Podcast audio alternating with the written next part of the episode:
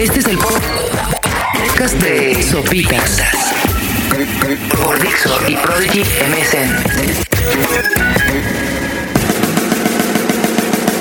¿Alguien nos podría explicar por qué todos nos venden la idea de que el verano es fabuloso, con sol, playa, etcétera, etcétera, etcétera, cuando en realidad empieza el verano y se ha azotado una serie de tormentas espantosas alrededor de la Ciudad de México y del país?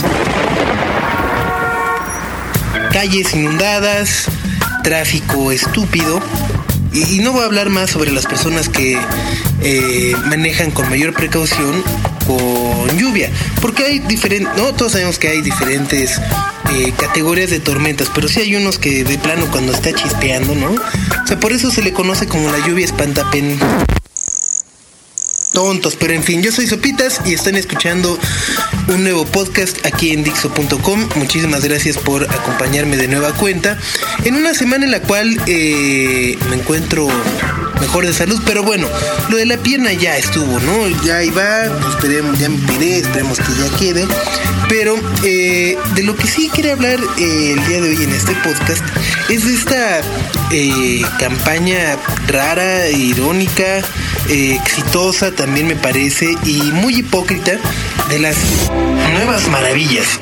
Y es que eh, me parece que es el tema de moda, por lo menos en ciertos sectores de la población, sobre todo los tíos, eh, etcétera, etcétera, que no han dejado de, ¿no? Los noticieros que pum, y voten por Chichen Itza y voten por Chichen Itza, y son las siete nuevas maravillas y no sé qué tanto, que pues no sé, la verdad desde el principio, no quiero sonar al clásico, yo desde el principio lo sabía, pero como que desde el principio sí uno sospecha que de la nada se saque un güey, eh, pues una onda de las nuevas siete maravillas del mundo, ¿no? Que, que, digo, de entrada en, esta época me parece que eh, cada país tiene sus valores, cada país tiene su cultura, cada país tiene sus íconos y me parece que automáticamente por ese simple hecho, cada país tiene sus propias maravillas y cada país tiene su atractivo turístico naturalmente por estas, eh, pues por este tipo de obras ya sean naturales o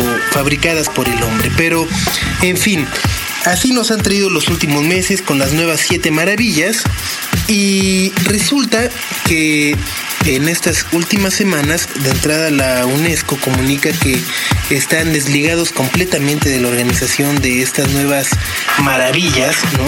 Eh, y que por lo mismo recomienda desconfiar absolutamente de los organizadores, que es un empresario sueco que dice tener toda la buena voluntad del mundo, pero que uno se puede dar cuenta de esas ganas de hacer negocio, obviamente, que tiene al impulsar una votación a través de eh, telefonía celular de estos mensajitos por SMS, que eh, se estima ya en el promedio 3.000, nada más en México, 3.000 mensajitos que votan todos los días por Chichen Itza, cada uno con un costo de 15 pesos. Así que ahí hagan sus cuentas. De ahí le toca la mitad al señor, la mitad a, la compañía de teléfonos y eh, una, un cachito al, al proveedor del servicio, ¿no? Luego, eh, si uno entra a la página esta de las siete maravillas, se encuentra con que te venden eh, tu certificado de que sí votaste por otros dos dólares. Luego eh, viene el souvenir, ¿no? Los llaveros, imanes, playeras, tazas y una colección ahí como que de todas las nuevas maravillas por otra lana más.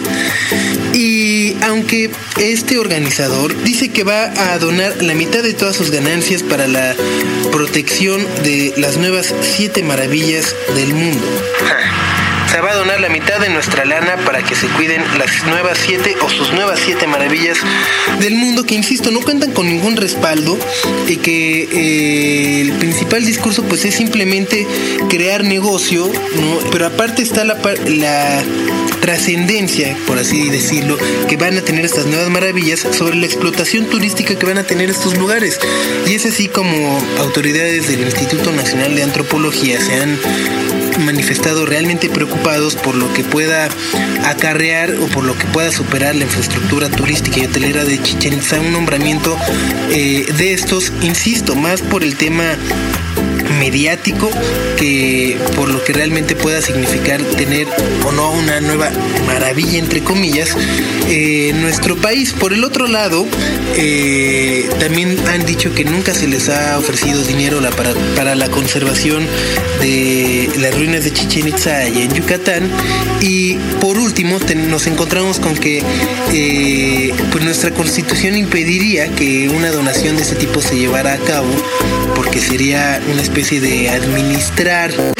Son las leyes de este país, no, o sea, no sé bien realmente cuál sea el contexto, pero eh, una serie de, legisladores obviamente se oponen a que se done este dinero de todas estas ganancias para eh, el mantenimiento de Chichen Itza, porque esto, no, esto significaría que entrara una compañía a administrar el parque, etcétera, etcétera, y a final de cuentas pues es una obra eh, o un parque propiedad de todos los mexicanos, de todo el país, y por lo mismo debe ser administrado por el Instituto Nacional de Antropología e Historia. Eso es en cuanto a las siete maravillas eh, se refiere, pero al mismo tiempo la UNESCO y esta sí me parece que es mucho más importante y lo saco justo en este podcast. Lo más sorprendente de todo es que México es el único país de América Latina que tiene este año sitios candidatos a, convertirse en lugares del patrimonio de la humanidad y que nadie le hace caso. En sí, los dos lugares que están eh, pues considerados por la UNESCO hasta estos momentos es el campus de Ciudad Universitaria, es decir, todo CU, eh, que es considerado una de las joyas arquitectónicas de nuestro país, y la otra es la Reserva de la Biosfera de Banco Chinchorro, que es el banco de arrecifes más grande de México y uno de los más importantes de todo el planeta que está localizado en Quintana Roo. Entonces, eh, me parece como absurdo que nos quieran vender algo irrelevante como importante y algo que realmente puede ser importante, nadie le haga caso hasta el momento. La lista de este patrimonio mundial cuenta hasta el día de hoy con 830 sitios, de ellos 644 son culturales, 662 naturales y 24 mixtos. Así que ya veremos la semana entrante qué decide la UNESCO. Ojalá se considere CEU.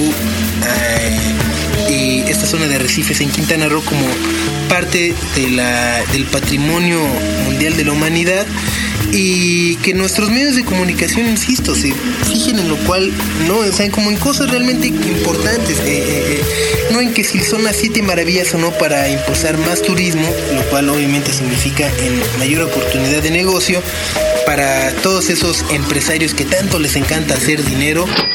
Y bueno, ahora ya que les dije todo el choro, podrán o no estar de acuerdo porque finalmente, pues cada cabeza es un mundo. Pero la verdad es que tenemos que convivir con muchas cabezas, con muchas circunstancias. Pues la globalización, mano.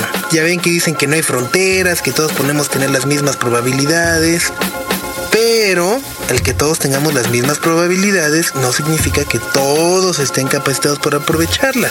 ¿Y a qué me refiero con esto? Pues bueno, a que si se tuvieran que enfrentar de una manera profesional con personas que estudiaran lo mismo que ustedes, ¿estarían realmente preparados? Es algo interesante porque les puede pasar. Al mismo tiempo me gustaría aprovechar decirles que piensen bien pues en dónde van a estudiar y a prepararse, porque una de las alternativas es la Universidad del Valle de México, pues es la única universidad global del mundo, que en pocas palabras es la única universidad del país que pertenece al Laureate International Universities, o sea, la red de universidades más hacks del planeta. Entre las ventajas, eh, pues está calificada entre las 10 mejores universidades del país, es la segunda universidad privada con más programas aprobados, cosa que les servirá cuando estén trabajando, cuando hay intercambios y demás cosas buenas. Ya saben de esto de la globalización. Ya para finalizar, esta es la mejor de todas, que existe la opción de titularse sin tesis. Es decir, acaban y acaban, nada de que se la pasan ahí dos años más haciendo la tesis, sufriendo y demás. En fin, chequen las más de 30 licenciaturas y pueden obtener dos títulos en algunas, uno que es el de México y el otro que es el de la Universidad del Extranjero. Así que pues espero que se les haya quedado algo más que la anécdota del podcast y pues los veo por aquí en el siguiente. Yo fui Sopitas y se quedan aquí en Dixo.com. Adiós. Este fue el podcast de Sopitas por Dixo y Prodigy MSN.